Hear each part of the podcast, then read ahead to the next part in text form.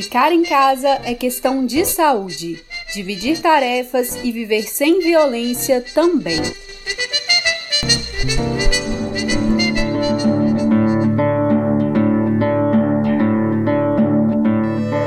Hoje tem casamento logo cedo na igreja. Os noivos, Damiana e Rodrigo, nasceram e cresceram na região. Todo mundo foi convidado. A festa promete. Sanfoneiro contratado e muita coisa gostosa na mesa.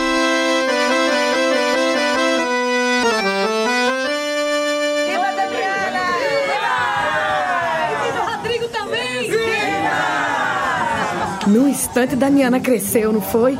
Me lembro dela, um tiquinho de gente agarrada nas pernas da mãe, pra baixo pra cima. Oxe, Joana, e Rodrigo? Te lembra de Rodrigo dizendo que queria ser jogador de futebol? Eita. Menina, não queria conversa com os estudos, nem com o roçado, nem com nada. Só queria saber da danada da bola. Era mesmo, dona Lita. Se não fosse a mãe ali, ó, em cima, educando com firmeza, eu não sei o que teria sido de Rodrigo, não. Porque cá entre nós, até onde eu sei, esse menino não tinha futuro como jogador de futebol, não. Coitado, não jogava Ô, Tereza, como é que chamavam ele? Era perna de pau e... Exibido baleado. Ai, ai, eu tô ficando velha. Virgem Maria, espia pra isso, Lita. Se Joana tá velha, o que é que nós estamos? Peraí. Lita, tá procurando Naldo?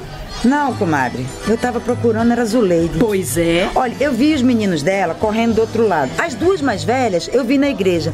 Mas Zuleide, Zuleide mesmo eu não vi. Eita. Tá sabendo de alguma coisa, Joana? Eu tô. Olha, quem me disse foi Zulmira, a irmã dela. Mas pediu pelo amor da Virgem pra não contar nada pra ninguém. Nem precisa, Joana, né não, Tereza? Pois é. Hum, a gente já pode imaginar. Foi o danado do marido. Ele grita muito com Sim, ela. é. Fala umas coisas que machucam.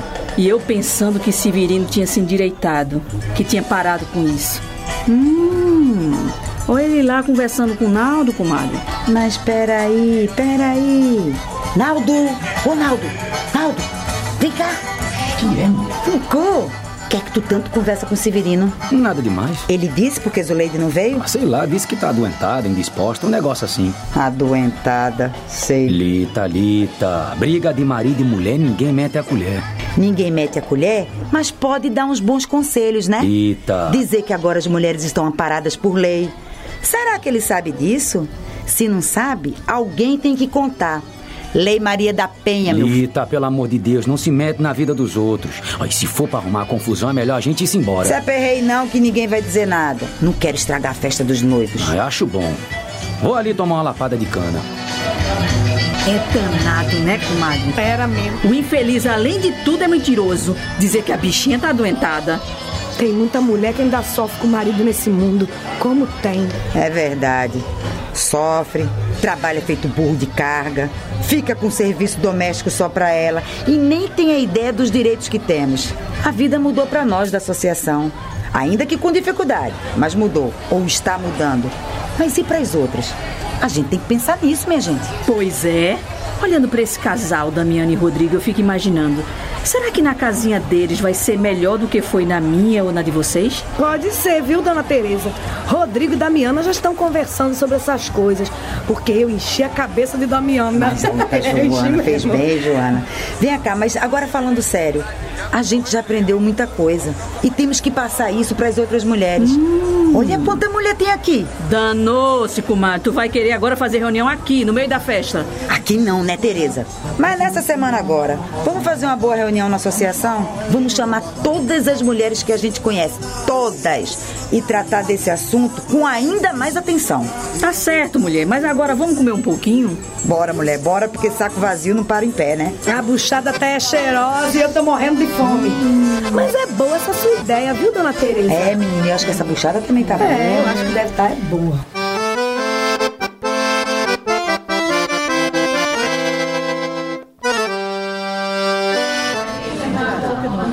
vai agendar. Minha gente, não é nada disso. Não se trata de se meter na vida dos outros ou querer dar pitaco na educação do filho dos vizinhos. É verdade. É uma questão de conscientização. Aí tem palavra difícil. É, mas tu aprendeu, mulher, deixa quieto. Olha, Todas nós aqui sabemos o quanto é difícil mudar a vida, não é isso? E como? É, mas ninguém aqui desistiu. Pode reclamar que tá cansada, ou que o marido não entende, ou que ninguém em casa tá dividindo as tarefas, mas ninguém desistiu. E isso sabe por quê? Mas é claro, né? Sim, Mas sim, é claro, né? sim. É, porque a sabe. gente, no fundo, sabe que tá certa. A gente sabe que nossas responsabilidades e nossos direitos são iguais aos dos homens. E que é possível mudar. É difícil, mas é possível. Não foi É, fácil verdade. e ainda não é fácil. Lá em casa eu ainda tô na briga para meu filho dividir com a gente os serviços domésticos tanto quanto a minha filha. E isso só para dar um exemplo. Eu ainda faço a maior parte do serviço da casa. Mas devagar, Pedro parece que tá começando a entender. Já parou de implicar com a associação? Tô cansada, mas eu não desisto. Eu já fiz tanta coisa com esse dinheirinho que eu tô ganhando com o meu trabalho. É muito importante eu decidir o que vou comprar pra mim e pros meus filhos. É isso mesmo. Sem ter que ficar pedindo a Pedro, esperar por Pedro, insistir com Pedro. O nome disso é autonomia, Joana. Agora me diga uma coisa. Será que só as mulheres que fazem parte da associação têm direito à autonomia? Não é claro que não? Então, a gente vai querer que a nossa vida mude e vai ficar de braços cruzados, vendo as outras mulheres daqui, amigas ou mesmo parentes, sofrendo com essa desigualdade. Ah, não, É não jeito vai não. Acho que a gente tem que fazendo. mudar mesmo. É por isso que a gente tá aqui. A gente precisa se organizar, conversar, iluminar a mente da mulherada. Porque o homem acha que é só ele quem decide tudo em casa, certo? Mas não é assim, não. É justo que a gente também possa dar nosso palpite. Isso mesmo, Tereza, isso mesmo. Todo mundo tem que participar das decisões. Minha gente, e se aqui na associação a gente já sabe que isso é possível, agora mais mulheres precisam saber e lutar pelos seus direitos. É por isso que a gente está querendo conversar com o pessoal de uma organização de uma cidade aqui perto. É, é. Eles podem ajudar a gente nisso, não pode não, Tereza? Sim, claro, claro. A gente quer fazer uma campanha de conscientização. Como diz Tereza, iluminar a mente da mulherada. Tudo não começa com uma conversa em casa. Então, bora conversar com as mulheres das outras casas também. É com uma irmã, uma vizinha, uma comadre, por aí vai. Né? Por aí vai. E tem outra coisa. Precisamos melhorar o posto de saúde. É isso mesmo.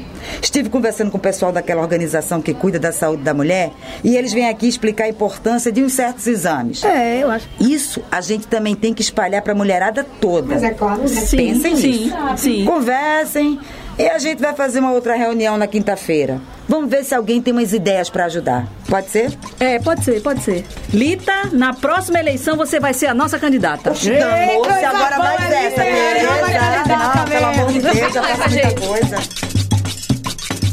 É, as mulheres estão dando um passo maior agora. A organização política é a única forma de avançar na conquista dos direitos. A consciência de que a luta de uma é a luta de todas vai fortalecer esse movimento das mulheres. Direitos são para mulheres e homens, responsabilidades também. Ficar em casa é questão de saúde. Dividir tarefas e viver sem violência também. Com o apoio de organizações, redes e movimentos sociais, a campanha pela divisão justa do trabalho doméstico é uma iniciativa da Rede Feminismo e Agroecologia do Nordeste, GT Mulheres da ANA, ASA, ABA e CONTAG.